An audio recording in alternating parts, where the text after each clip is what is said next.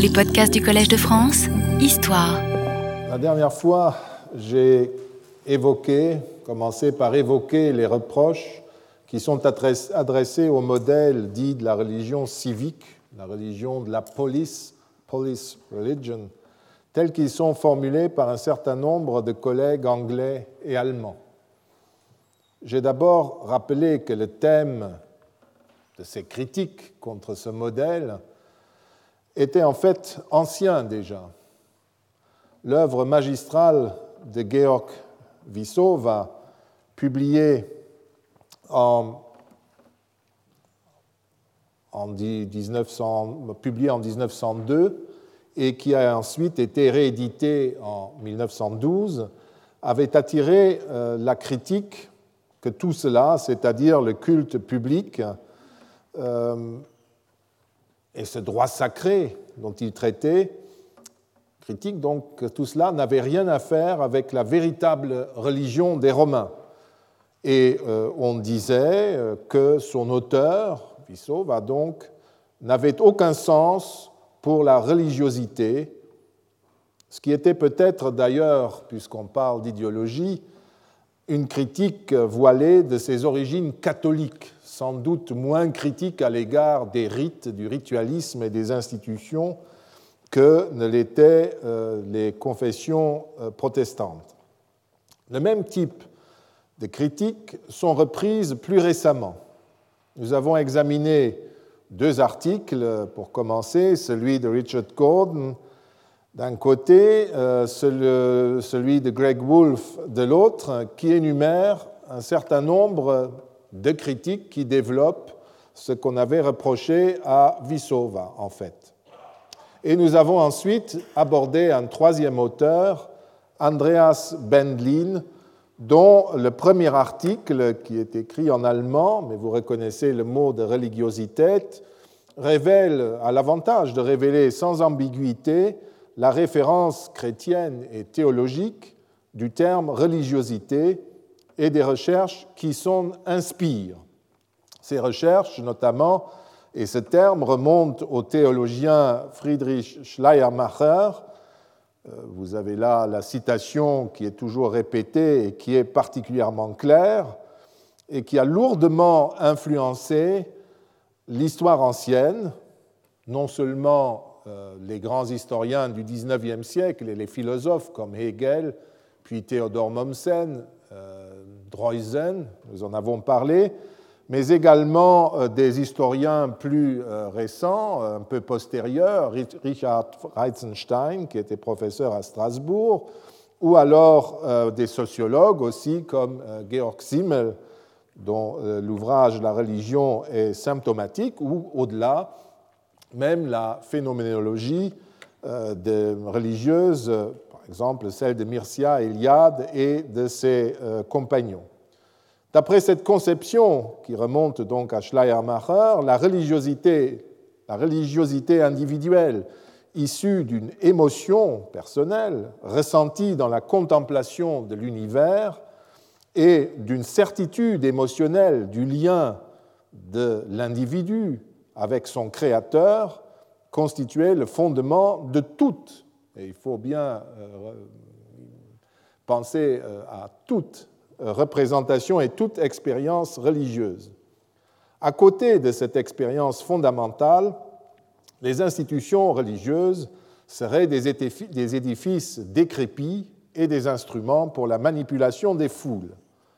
Et bien sûr, ce sentiment de religiosité individuelle serait une chose tout à fait universelle, ressentie par tous, partout et à toutes les époques. Je vous répète encore, euh, vous le savez, que tous les textes et toute la bibliographie que je montre sur l'écran peuvent être copiés sur le site de ma chaire chaque semaine. Et ne vous inquiétez pas si vous voyez apparaître des textes allemands ou anglais, comme les textes antiques, ils sont toujours traduits et j'affiche les textes en langue originale pour ceux qui sont capables de les lire. Donc, la première précision en tout point exact que l'article d'Andreas Pendlin, par lequel nous avions terminé la dernière fois, nous donne, c'est que le terme de religiosité a un arrière-plan théologique précis qui nous mène au début du XIXe siècle dans le protestantisme euh, de, euh, de l'Allemagne du Nord. La suite de son article nous intéresse moins ici. J'en ai déjà brièvement parlé. Il s'agit de montrer que la perspective historique de Vissova est déterminée par la dialectique hegelienne, le concept romantique de Volksreligion et la dissolution de la religion romaine authentique avec l'Empire et la pénétration des cultes orientaux. Il y a plusieurs phases religieuses dans une dialectique illustrée euh, en son temps par euh, Hegel et qu'on répète pendant tout le XIXe siècle et au-delà. Tout cela est bien connu et il est inutile d'y revenir. J'y ai fait souvent allusion, et cela depuis 1985. Il est un dernier point que je voudrais relever dans l'article de Bendlin. On aura compris que pour lui, la réhabilitation de la religiosité intérieure, telle qu'elle est opérée par Reitzenstein, Zimmel ou même Max Weber, par exemple, représente la modernité, la seule voie scientifique susceptible de recueillir les impulsions fournies par des sciences modernes comme l'ethnolinguistique, la sociologie culturelle ou la psychologie. On notera en passant qu'il n'est jamais question, euh, chez lui ou chez les autres savants qui s'inspirent de ce filon, de comparatisme ou d'anthropologie. Et ceci parce que les disciplines, ces disciplines s'opposent précisément à une approche universaliste de type phénoménologique. Nous y reviendrons. Ce qui me paraît intéressant, c'est que Vissova pose manifestement un problème aux tenants de cette doctrine, et notamment aussi à travers l'insistance avec laquelle il interroge les sources et souligne l'importance des sources antiques. Vous vous rappellerez qu'il a répondu dans l'introduction de la deuxième édition de son manuel à l'objection qu'on faisait à ce livre, c'est-à-dire de manquer de vrai sens de, la religiosité, en considérant que l'objet étudié, c'est-à-dire les sources, les textes littéraires, les inscriptions et le droit sacré des Romains, reflétaient et imposaient en quelque sorte l'approche qui était la sienne. Hein. Nous avons vu cette objection, cette réponse la fois dernière. D'après Bendlin, le souci du latiniste Vissova aurait précisément été ici de défendre sa discipline en tant que domaine scientifique propre. Or, on peut certes gloser sur la manière dont Vissova interprète et apprécie les sources antiques disponibles. Il reste qu'il est méthodologiquement faux de vouloir réduire à la défense corporatrice de la discipline du latin la reconnaissance de la prévalence des sources antiques dans l'étude historique d'une institution ou d'une civilisation donnée. Benlin veut-il dire, veut dire que quand on fait de l'histoire des religions, il est préférable de se méfier des sources, des sources autochtones, indigènes, pour s'en remettre plutôt à sa conception personnelle du religieux et de la religion? Est-ce à dire que les philologues sont les seuls à avoir besoin de scruter les sources antiques et de leur accorder foi? Ne s'agit-il pas là aussi d'un discours qui tente à dénigrer le respect prétendument étriqué des sources? À y bien regarder, la position de Bendlin consiste à nier tout simplement l'histoire en tant que méthode et science au profit d'une sorte de philosophie ou de théologie christianisante Ou est-ce qu'en mettant à jour le discours des historiens ou celui des anciens, on n'a plus besoin de sources, puisqu'on supprime les faits avec la question?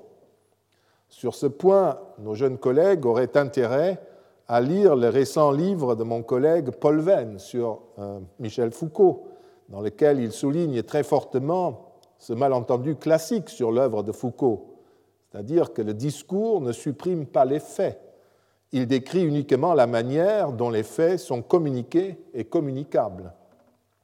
Le deuxième euh, article d'Andreas Pendlin, qui est un peu plus ancien que le précédent, examine l'arrière-plan du compromis civique tel que Richard Gordon, vous vous rappelez, l'imagine.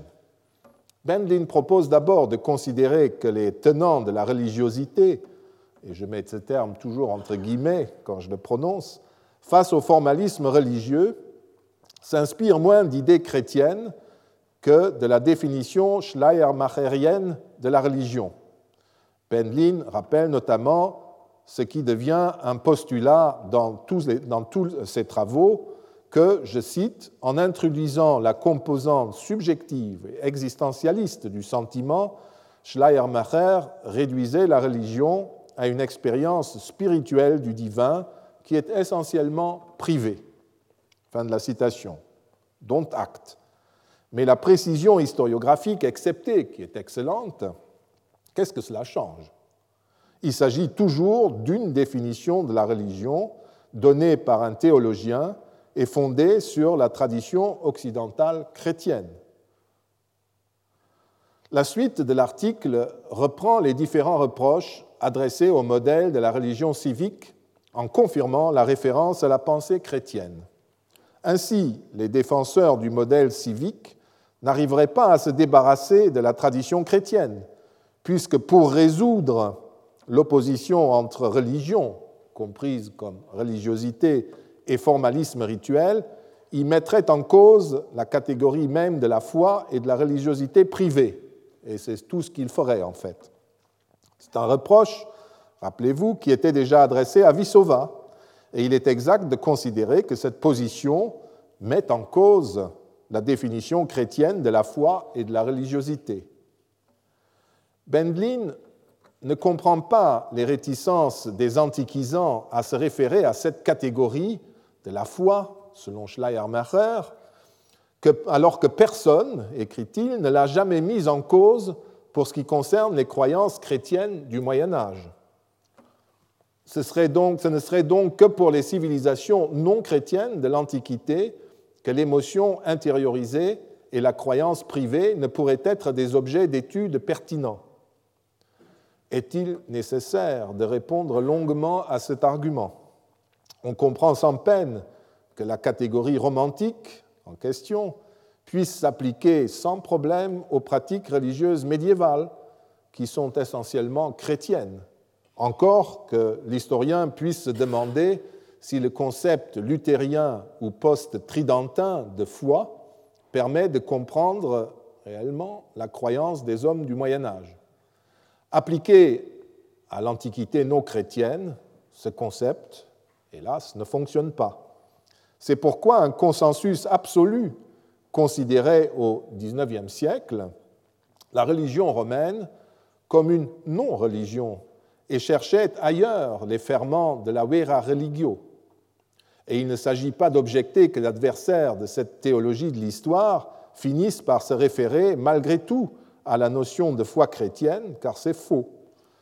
Ils prennent en fait en compte d'autres modèles de croyances et des pratiques religieuses autres, celles des Juifs par exemple, dont on n'entend jamais parler dans toutes ces études que je vous ai citées, ou celles des Indiens, des Chinois, des Japonais, ou encore celles que les anthropologues de la deuxième moitié du XXe siècle observent en Amérique ou en Afrique.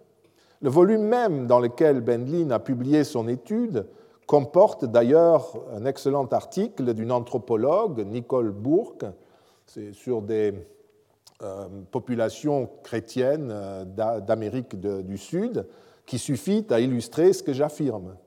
Le point de désaccord ne porte pas sur l'acceptation ou le refus du modèle défini par Schleiermacher, mais sur l'existence ou la non-existence d'une catégorie universelle et éternelle de la croyance. Sans vouloir insister euh, sur un autre aspect, je le mentionne brièvement.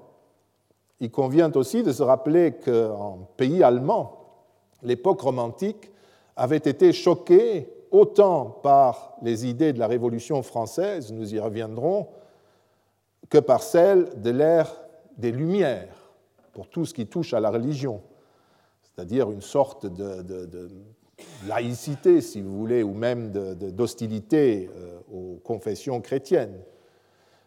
Et il avait choqué aussi euh, les esprits, la Révolution et euh, l'époque des Lumières avaient aussi choqué les esprits par la tolérance religieuse, et notamment par l'émancipation des Juifs, qui fut appliquée également à l'époque napoléonienne, et puis par les princes éclairés qui survécurent à cette époque en Allemagne.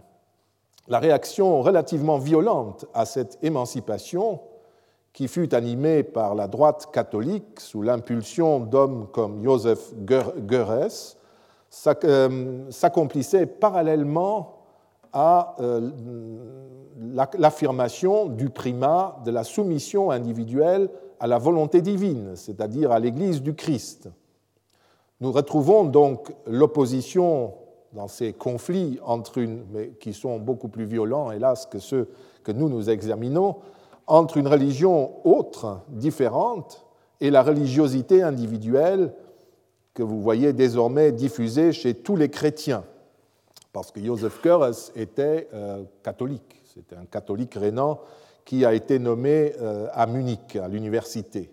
Et dans les termes de l'époque, l'altérité religieuse, et notamment celle dont j'ai parlé, celle des Juifs, était satanique. C'était vraiment l'altérité impossible. Hein, d'où euh, le scandale de l'émancipation.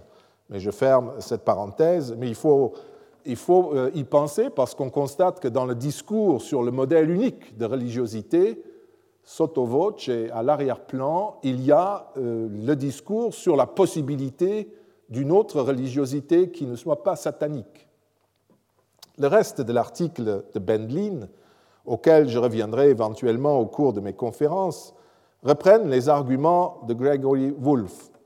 La position de Bendlin revient essentiellement à nier l'existence d'une autre manière de considérer la religion et d'autre part de faire de la religion une catégorie différente des autres espaces sociaux, ce qui correspond à une science chrétienne des euh, religions.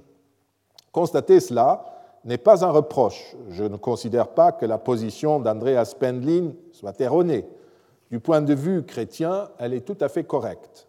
En revanche, du double point de vue scientifique et historique, elle n'est pas la seule qui soit possible. Je voudrais encore consacrer tout de suite quelques mots à un autre reproche auquel nous reviendrons de ci de là, celui qui concerne la manière de concevoir les rites. Généralement, cet aspect est complètement absent de la critique du modèle civique, alors qu'il est en fait central, ou en tout cas il l'est devenu, une fois que sous l'influence de l'anthropologie moderne, certains antiquisants s'étaient des faits, des a priori de Schleiermacher. Dans l'article en cause, Bendlin y fait allusion, mais uniquement pour contester que le rite soit une représentation collective de l'identité communautaire. Cette définition serait à ses yeux inopérante, puisqu'il est impossible, d'après lui, de créer une identité collective avec des pratiquants qui ont tous une opinion différente de ce qui se passait pendant le rite, puisqu'il n'y avait pas de sens obligé des rites. Le rite serait donc impuissant à communiquer un sens susceptible de souder une communauté.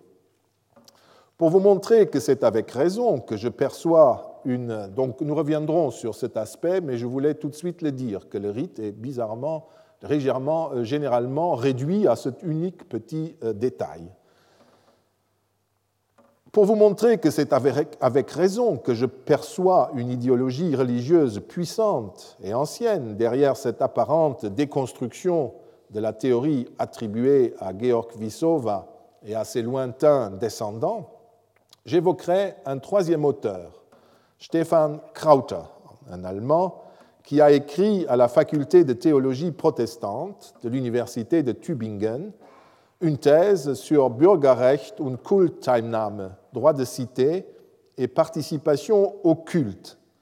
Et il examine pour cela la situation dans les poleis grecs, à Rome et dans le judaïsme antique. Je ne vais pas résumer son livre et ses positions, qui reprennent en fait entièrement celles de Greg Wolfe et d'Andreas Bendlin. Nous les mentionnerons dans l'examen des arguments élevés contre le modèle de la religion civique. Je voudrais juste souligner tout de suite que Krauter dit crûment ce que les historiens de l'Antiquité que j'ai cités taisent ou disent à demi-mot. D'une part, il fait un choix clair entre deux modèles d'analyse possibles quand il s'agit de religion.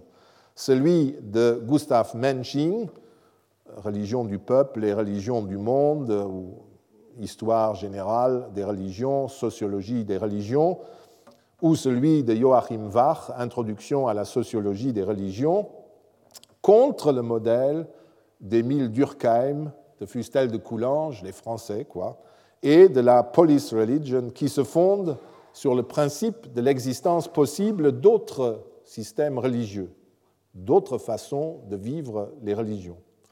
Il est évident, d'une part, que l'analyse de Krauter s'appuie sur un modèle chrétien, théologique de l'histoire religieuse, et ses auteurs, évidemment, se réfèrent à ce modèle, contrairement à Durkheim, Fustel de Coulanges et euh, leurs lointains avatars modernes. Son horizon, l'horizon de Stefan Krauter, est en effet, il l'écrit lui-même, la compréhension du christianisme et des difficultés dont ce dernier a été l'objet dans l'Empire romain. gros, l'individu contre l'institution romaine. On retrouve ainsi la dynamique de la tension, écrit-il, entre religion individuelle et religion collective, qui aurait toujours été présente, qui aurait été présente depuis toujours. Hein. On devrait partir, écrit-il, plutôt, quand on étudie ces choses-là, d'une dynamique religieuse qui est présente depuis toujours. Donc c'est quelque chose d'universel, d'atemporel, d'enraciné dans l'homme. Le problème, c'est que cette tension entre religion individuelle et collective, c'est un fait qui n'a pas le même effet partout. Par exemple, en terre chrétienne, il a un autre sens que dans l'Antiquité. Enfin, il s'agit toujours et encore de prouver que la constitution de l'identité ne peut être le seul objectif et le seul effet des religions, mais qu'au-delà, l'homme antique recherchait et découvrait peut-être un sens plus profond euh, pour le système des choses euh, un sens qui répondrait à un besoin intime. Donc les religions antiques ne se laissent pas réduire à la constitution de l'identité collective. Nous retrouverons ces auteurs et ces arguments que j'ai rapidement exposés pour vous donner une idée de ce qu'on raconte et de ce dont on va traiter euh, tout au long de ce cours, lorsque nous examinerons les difficultés qu'est supposé susciter le modèle de la religion civique tel qu'il a été utilisé par un certain nombre de chercheurs à Paris et en Angleterre. Le modèle de la religion civique, qui naît pour partie de la constatation que la religion s'exerce toujours dans un contexte social précis et aussi un contexte historique précis, a donc été mise en cause par un certain nombre de chercheurs en Allemagne et en Angleterre. Le reproche qu'on fait au modèle de la religion de la police et à un historien comme Georg Fissova est qu'il ne tiendrait pas compte de la religion de l'individu, de sa religiosité vue comme un phénomène universel, partout et toujours identique et présent. La religion résiderait fondamentalement dans la, religion, dans la relation émotionnelle, individuelle et directe qui se noue entre, homme et, entre Dieu et l'homme, sans qu'il soit besoin des institutions sociales, comme sur cette image, où la grande Église, c'est l'institution dans sa brume profonde et la vraie relation est au premier plan. Outre-Rhin, ce modèle qui est lié à la théologie protestante et qui a été diffusé entre autres par la philosophie romantique, reste très puissant. Il a toujours empêché d'autres courants fondés sur l'anthropologie sociale franco-anglaise, moderne, pour faire vite, de pénétrer. Même si l'école dite de Francfort, dont Vissova est, si l'on veut, un lointain précurseur, était relativement proche de cette dernière tendance. Mais cette école s'est pratiquement éteinte après la Grande Guerre et a laissé le terrain à des méthodes très fortement inspirées de la phénoménologie christianisante dont il est question. L'attaque contre la police religion ne surprend donc pas. C'est la même que celle que l'interprétation des religions antiques dans leur contexte historique et social a toujours suscité dans les milieux traditionnels chrétiens ou empruntant leurs idées à la tradition chrétienne. Plus, étonnant étonnante est la critique de collègues anglais élevés à Cambridge et à Oxford, des lieux précisément où le modèle de la religion civique a été défini contre le modèle européocentrique que je ne cesse de souligner. Il peut s'agir là d'une réaction générationnelle ou de, plus généralement de l'influence de la pensée libérale anglaise qui tente à réduire tout événement à la libre décision des individus en niant tout déterminisme et cadre social et institutionnel. Mais j'ai surtout l'impression qu'il s'agit en Angleterre d'un des avatars du déconstructionnisme qui permet de paraître progressiste et brillant à peu de frais. On déconstruit des modèles d'analyse ou une science pour la beauté du geste, en critiquant tel ou tel argument en raison de ses liens supposés avec telle ou telle idéologie, en attirant l'attention sur les problèmes posés par les sources, ce qui est relativement facile en histoire ancienne, et puis on abandonne le chantier à ses ruines. C'est là un jeu très plaisant qui est toutefois aussi gratuit que dangereux, surtout en sciences humaines et en nos jours. Car à force de clamer que toutes nos études ne sont qu'un amusement de bourgeois ou de petits bourgeois engoncés dans leurs certitudes et discours, nos collègues finiront peut-être un jour par convaincre les contribuables qui financent ces amusements d'affecter les impôts à des occupations plus sérieuses. Eh bien, pour défendre la discipline des sciences humaines et sociales, pour justifier l'utilité de l'histoire notamment, et aussi pour vérifier si nous avons tous vraiment travaillé pendant 20 ou 30 ans sous l'effet d'une hallucination collective, nous allons répliquer par les mêmes armes. Nous allons déconstruire les déconstructeurs. Et j'ai déjà un peu commencé. Ce n'est pas si difficile car tous les antiquisants sont habitués à faire d'abord l'histoire des recherches sur le sujet qu'ils traitent et à juger l'apport des prédécesseurs et à dénouer donc les éventuels déterminismes idéologiques. Par exemple, j'ai formulé moi-même au cours des séminaires organisés avec Francis Schmitt, François Errand, Catherine Weinberger-Thomas, Jean Kellens et Clarisse Aran-Schmitt la plupart des arguments concernant euh, la vision romantique hegelienne de Theodor Mommsen ou de Georg Vissova. J'en ai déjà dit un mot la dernière fois. Nous examinerons donc les arguments utilisés en pointant les erreurs et les malentendus et nous essayerons de démontrer, comme j'ai déjà tenté de le faire, que la déconstruction de la police religion consiste en fait à ramener l'histoire des religions à des points de vue et des théories l'un et l'autre extrêmement traditionnels ce que précisément la théorie de la police religion se proposait de combattre et de dépasser. J'ai appelé ce cours la cité, l'individu, la religion, avec un clin d'œil à celui qui m'a initié à la religion civique, Jean-Pierre Vernant, qui aimait ce genre de titre. L'intitulé du cours donne le plan de la réflexion que je vous soumets. Les arguments formulés par les collègues que j'ai cités auparavant pour mettre en place un peu le problème me paraissent en effet méconnaître avant tout quelques données centrales que tous ceux qui étudient le monde gréco-romain doivent bien comprendre. Ce qu'est la cité et sa société, ce qu'est l'individu et son implication dans la cité. Il s'agit enfin de comprendre aussi la religion des anciens sans la réduire à la seule fonction de créatrice d'identité, ce dont il n'a jamais été question. C'est un aspect parmi d'autres de cette religion. En même temps, je tenterai de montrer que ces critiques passent en général à côté du modèle et négligent les sources. Enfin, en opposition aux critiques formulées à l'encontre de la religion civique, je reconstruirai aussi quelques-uns des traits majeurs de ce type de religiosité qui nous paraît parfois si étrange. J'attirerai notamment l'attention sur le fait que dans le monde romain, toute communauté fonctionne et s'exprime sur le mode collectif. D'autre part, toute, communauté, pas seulement la cité. D'autre part, je soulignerai que l'on ne saurait réduire les religions romaines à l'ancrage communautaire de la piété, qui est un aspect.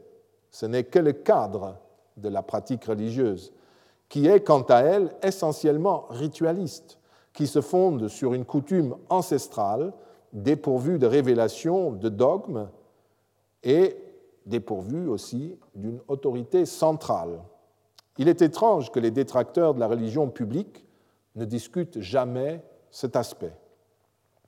Comprenez bien l'objectif de mon cours. Je n'entends pas nier qu'une autre forme d'expression et de conduite religieuse que celle des Grecs ou des Romains soit possible. Comme je l'ai déjà dit, je pense qu'une interprétation chrétienne des faits historiques est tout à fait possible. Mais elle ne vaudra que pour ceux qui admettent que le point de vue chrétien est le seul qui puisse exister.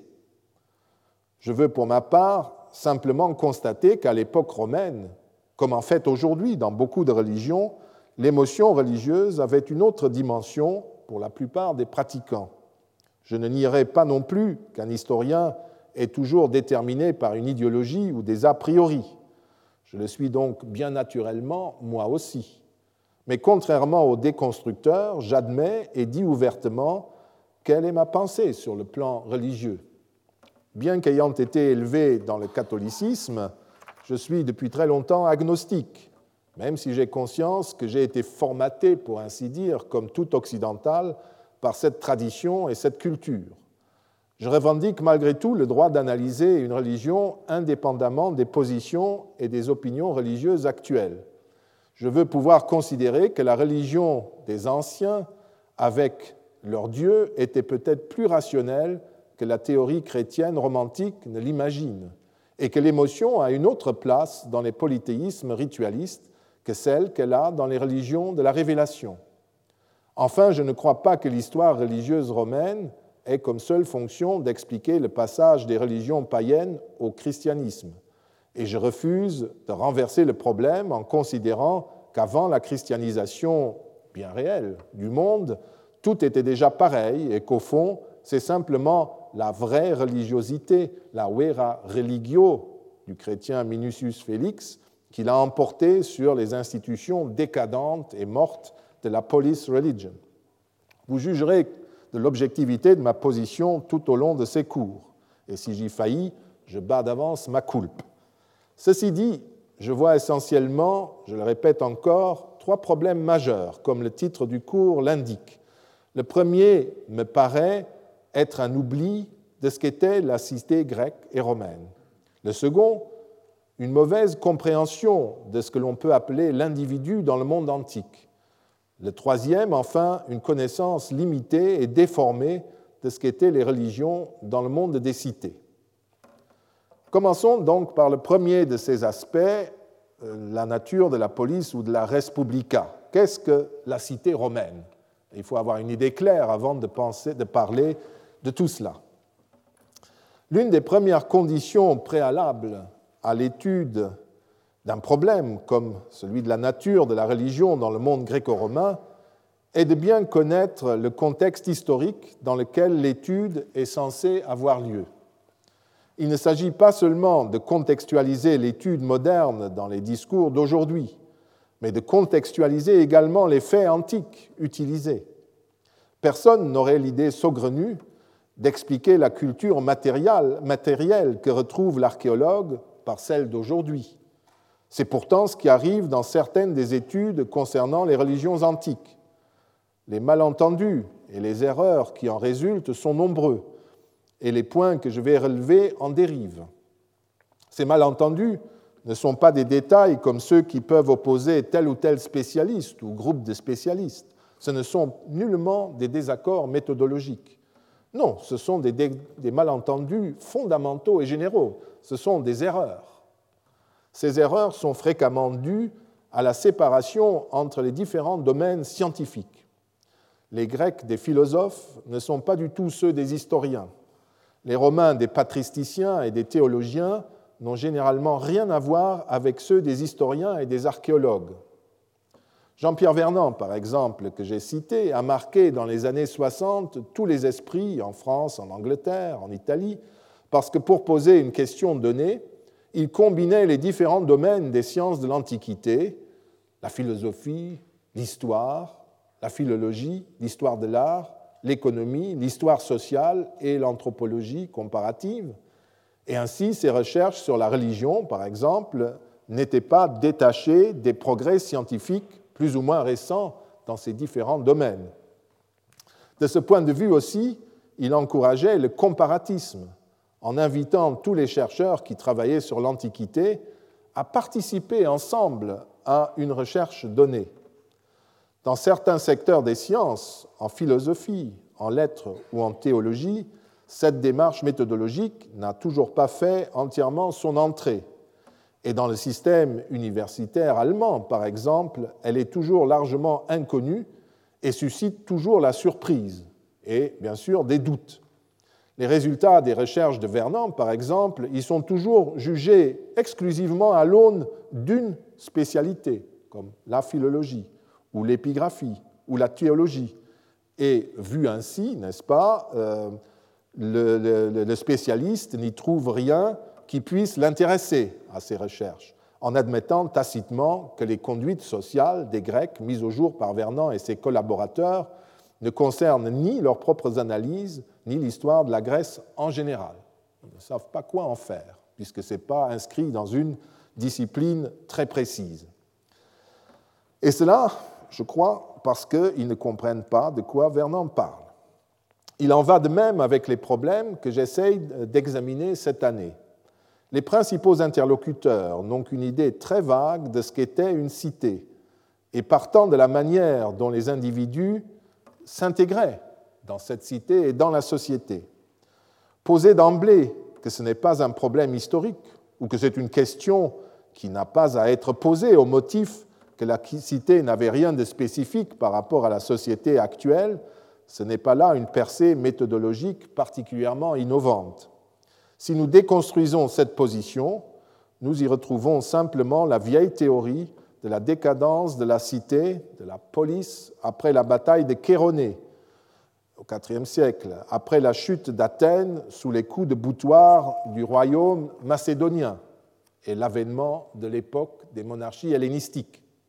Dès lors, la cité se serait dissoute dans des structures plus vastes, les monarchies. Il est significatif que tous les auteurs mentionnés euh, auparavant admettent que le système de la police religion ait pu fonctionner dans le cadre des cités archaïques, grecques archaïques, donc 6e, 7e, 5e, 6e, disons, avant Jésus-Christ, et dans la Rome des premiers temps. À cette époque, cela fonctionne. Après, en tout cas, le monde et la société auraient tellement changé que ce ne serait plus la cité et le citoyen qui se seraient trouvés au premier rang, mais l'individu face à un pouvoir lointain, le roi, etc. Greg Wolfe, par exemple, établit un lien direct entre les empires hellénistiques et romains et les formes de religion. Et toujours, la police religion est renvoyée à l'époque archaïque. En revanche, aux époques hellénistiques et romaines, elle se serait défaite, décomposée en même temps que les cités traditionnelles, et l'individu seul aurait déterminé ses choix religieux parmi l'ensemble des cultes et des dieux qui s'offraient à lui grâce à l'ouverture de la Méditerranée. De même, Andreas Pendlin pose que c'est à partir du IVe siècle avant notre ère que l'évolution et la différenciation des choix religieux dans le monde méditerranéen auraient mené à l'éclatement de la religion civique, laquelle aurait été incapable d'intégrer de nouveaux choix. Et à l'époque triumvirale, rappelez l'époque des triumvirs dont nous avons parlé, Marc-Antoine Lépide, Octavien, au cours du dernier quart du premier siècle avant notre ère, les déviations de la religion publique seraient devenues manifestes. Ces déviations révéleraient la différenciation du système religieux et d'une nouvelle évaluation du rôle de la religion dans la société. Autrement dit, conclut Bendlin, l'histoire de la religion dans l'Antiquité serait en fait une histoire de la déstabilisation et de la dissolution qu'a connue la religion civique, incapable de coexister avec des structures sociales qui dépassent un certain niveau de complexité. Nous examinerons en détail ces affirmations, qu'il nous suffise pour l'heure de rappeler que le mythe moderne de la décadence et de l'effacement des cités au profit de systèmes plus complexes a été depuis longtemps dénoncé et corrigée par Louis Robert, qui enseignait ici même, par Philippe Gauthier et de nombreux autres historiens.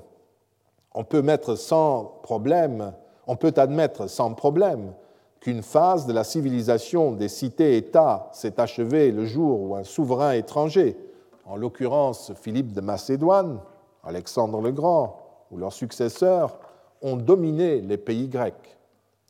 Désormais, les cités ne pouvaient effectivement plus avoir une politique étrangère autonome. En d'autres euh, termes, elles ne pouvaient plus se faire la guerre et choisir leurs ennemis ou leurs alliés. Et pendant un certain temps, il leur était certainement également impossible de choisir librement leurs magistrats au début, quand le nouveau système se met en place. Mais au-delà de ces restrictions, les cités grecques continuaient d'être des cités grecques, fonctionnant et évoluant selon le modèle dit de la cité.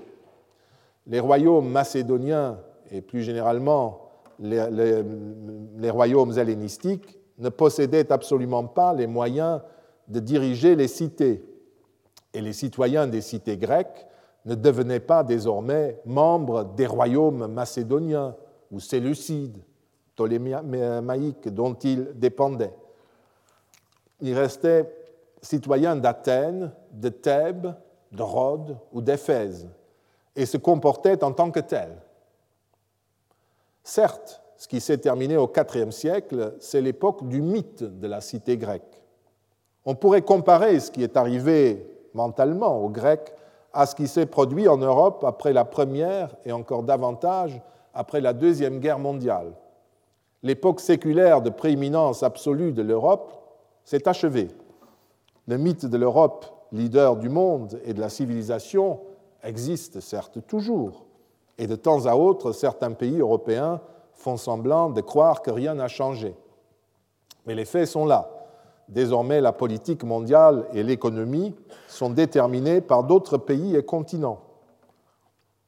Qui, ira cependant dire que les États européens se sont dissous, qu'ils sont en pleine décadence institutionnelle, que toute la culture européenne le serait aussi Ça se dit parfois, mais euh, quand même, c'est euh, un peu moins, moins simple, et qu'on ne saurait plus analyser la France par rapport à sa constitution, sa société et sa culture.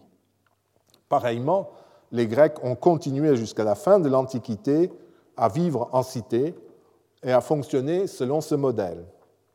Les cités évoluaient, comme elles ont évolué du VIe au IVe siècle.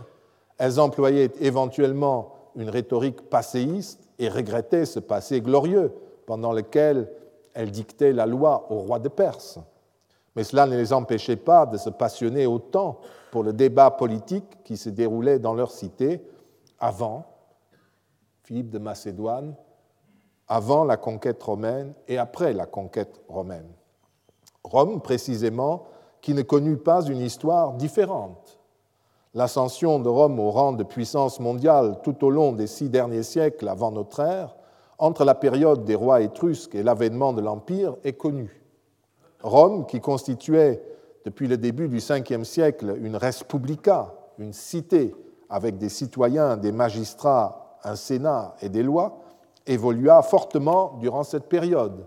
Elle conquit progressivement l'Italie, puis à la tête d'une alliance regroupant toutes les cités d'Italie qui étaient sous son pouvoir, elle sut résister à Carthage avant de s'étendre vers l'Est et vers l'Ouest en conquérant l'essentiel du monde connu d'alors. Cette phase impérialiste eut deux conséquences institutionnelles. D'une part, la République romaine dut s'adapter aux exigences de l'impérialisme, se doter de magistratures capables de mener des guerres permanentes sur tous les fronts et de disposer d'institutions qui seraient à même de combiner efficacité et défense des libertés civiques essentielles, telles que les concevaient les Romains. C'est ainsi que la voie fut préparée pour les généraux magistrats qui se disputèrent le pouvoir au cours du dernier siècle de la République. La deuxième grande mutation, et c'est là qu'on s'approche davantage de nos problèmes, qui s'accomplit à Rome et en Italie, concernait un élément central dans la civilisation des cités, la définition du corps civique. À l'époque archaïque romaine, beaucoup de cités avaient connu la circulation des élites et la distribution relativement facile de leur citoyenneté. Mais au fur et à mesure que le temps avançait, les cités grecques, par exemple, délimitaient très strictement leur citoyenneté. De ce fait, les corps civiques y étaient relativement réduits, ce qui, du point de vue militaire, constituait un désavantage très net, car les cités avaient, comme vous le savez, des armées de citoyens. Rome est restée, de ce point de vue, une cité un peu archaïque, oligarchique, censitaire. Elle avait de la citoyenneté une conception nettement plus ouverte.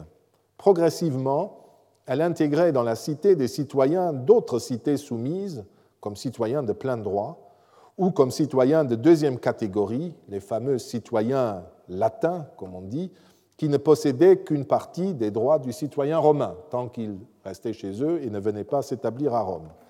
C'étaient eux qui offraient aux Romains un réservoir presque inépuisable de soldats, les fameux alliés, les socii, dont l'alliance latine des 5e et 4e siècles avant notre ère constituait la préfiguration. En même temps, il était parfaitement normal de libérer ces esclaves, qui devenaient ainsi, de ce fait, citoyens. Les magistrats pouvaient également accorder la citoyenneté à des protégés. Cela ne signifie pas que les Romains bradaient la citoyenneté en Italie. Le processus fut lent et mit des siècles avant de devenir un phénomène important. À l'époque de la Deuxième Guerre punique, à la fin du IIIe siècle avant notre ère, ces effets se firent déjà voir et furent une des causes de la victoire romaine. La mutation majeure survint après la guerre sociale.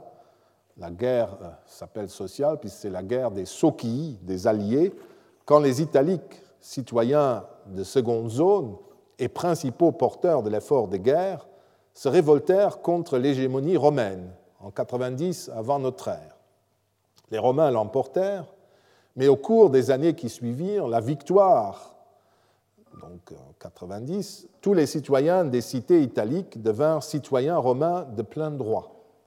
Désormais, la Respublica des Romains comptait nettement plus de citoyens qu'aucune autre cité du monde. On donne le chiffre de 900 000 citoyens mâles en 70 avant notre ère, tandis qu'au début du principat d'Auguste, en 28 avant Jésus-Christ, on en comptait 4 millions, femmes et enfants compris. Un tel nombre de citoyens était inimaginable auparavant, et de toute façon, il apportait une mutation dans le monde romain, par son, importance même.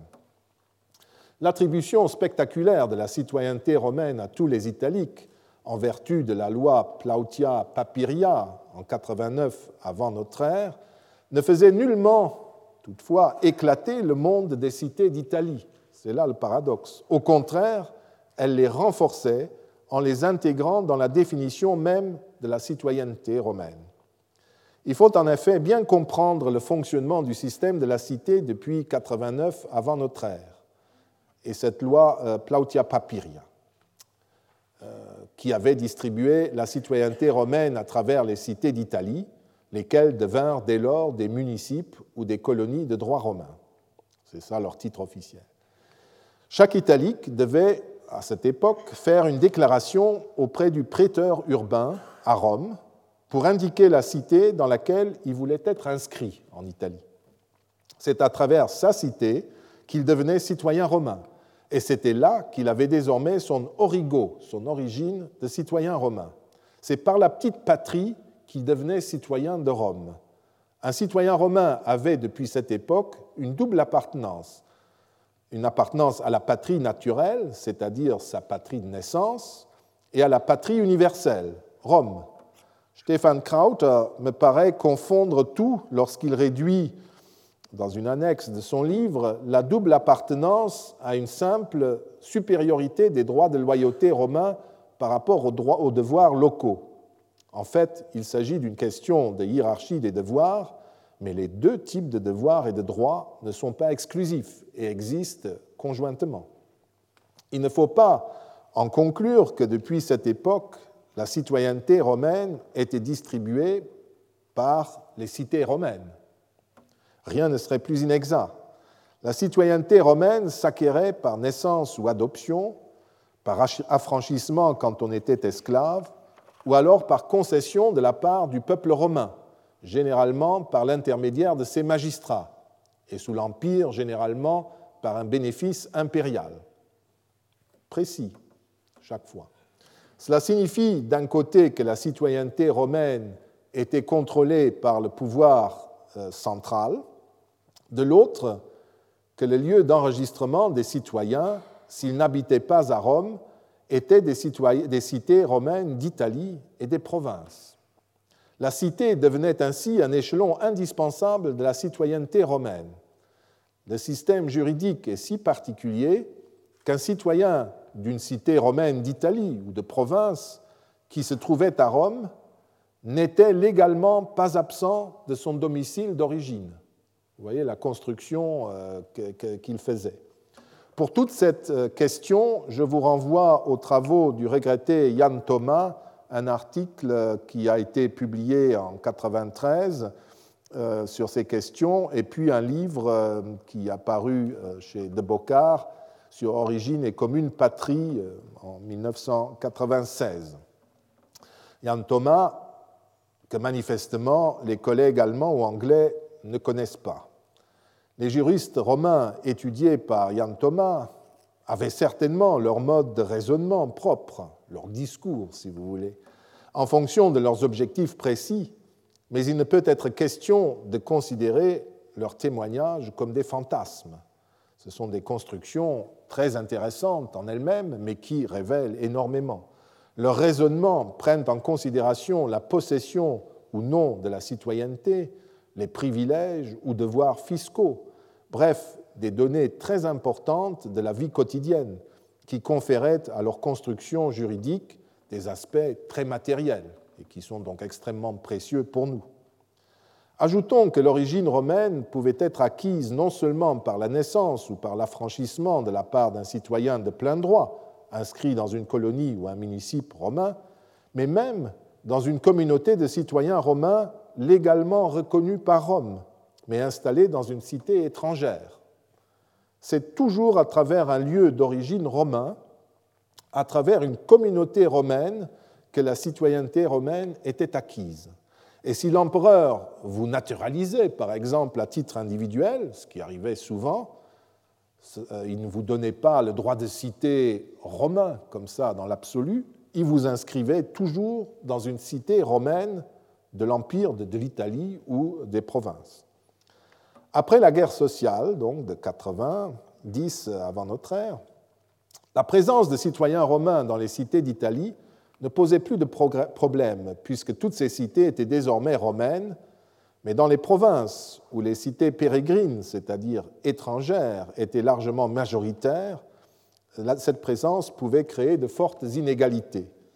En effet, les citoyens de ces communautés étrangères, qui possédaient en outre le droit de cité romaine, profitaient de leurs privilèges de Romains et de la complicité des gouverneurs romains pour commettre des abus, par exemple sur le plan judiciaire, qui était souvent source de conflits avec leurs compatriotes qui étaient simplement pérégrins, c'est-à-dire étrangers.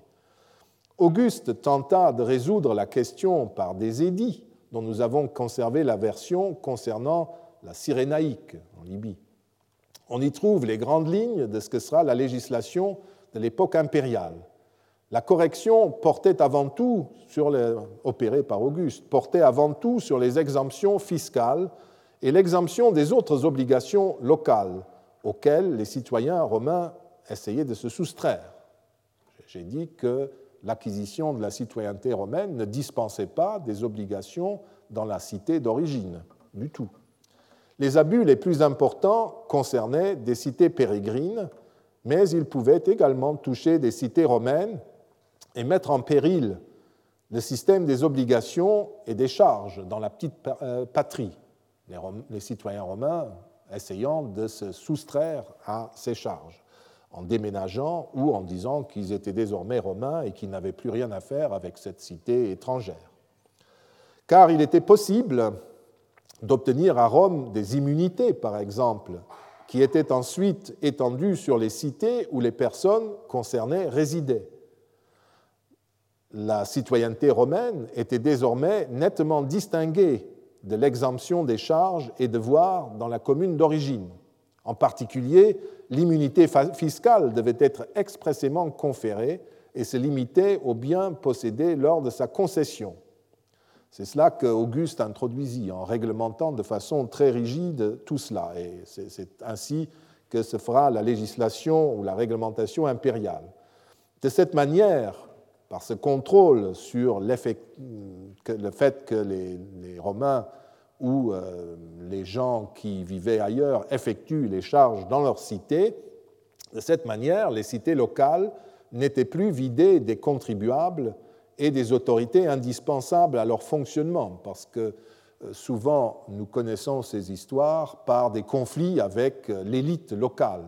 Ce sont notamment les gens qui sont appelés, de par leur position sociale, depuis leur rang social et leur fortune, à euh, se présenter aux magistratures annuelles locales qui essayent de se soutirer à cette obligation qui leur coûte cher parce qu'il est non seulement il faut pendant une année se consacrer entièrement à cette fonction, mais aussi faire des cadeaux aux concitoyens, célébrer des jeux pour les remercier de l'élection, etc. Et c'est en général très cher, et beaucoup de membres de cette élite locale essayaient, euh, de trouver des immunités fiscales ou d'autres moyens pour éviter tout cela. Plus tard, les principes définis par Auguste furent précisés encore. Et grâce à divers documents, nous savons qu'au deuxième tiers du deuxième siècle, par exemple, de notre ère, l'obtention par un pérégrin du droit de cité romaine n'impliquait nullement la diminution des impôts et redevances ou des charges conformes aux coutumes et aux lois de sa cité d'origine. Il fallait qu'il fasse aussi tout ce qu'il devait faire chez lui. Le nouveau citoyen ne voyait pas sa situation modifiée à l'intérieur de sa cité d'origine il y gardait ses obligations et bénéficiait en retour aussi de la possibilité d'y vivre selon le droit euh, local. Christopher Jones euh, cite dans cet article des Athéniens, citoyens romains à cette époque, c'était des gens de l'élite qui étaient magistrats locaux et qui conservaient le droit familial des familles aristocratiques d'Athènes et avaient fait le choix de régler une partie de leurs différends devant les tribunaux locaux selon le droit athénien, Athènes étant une cité pérégrine, étrangère. Donc ils avaient parfaitement le droit de choisir, d'être jugés et de, plaider suivant le droit euh, athénien local. Ils auraient aussi pu euh, faire un autre choix et mettre en avant leur citoyenneté romaine et, provoquer d'autres euh, solutions. Mais c'est possible, ils ont tout à fait le droit. Et par ailleurs, ils sont magistrats, c'est-à-dire ils sont obligés de remplir les charges que la tradition attend d'eux. En dépit de toutes ces modifications, le monde des cités continuait donc de plus belle sous l'Empire romain. Et il est absurde de continuer à parler de la décadence, de l'éclatement ou de la disparition de la cité comme on le faisait au XIXe siècle.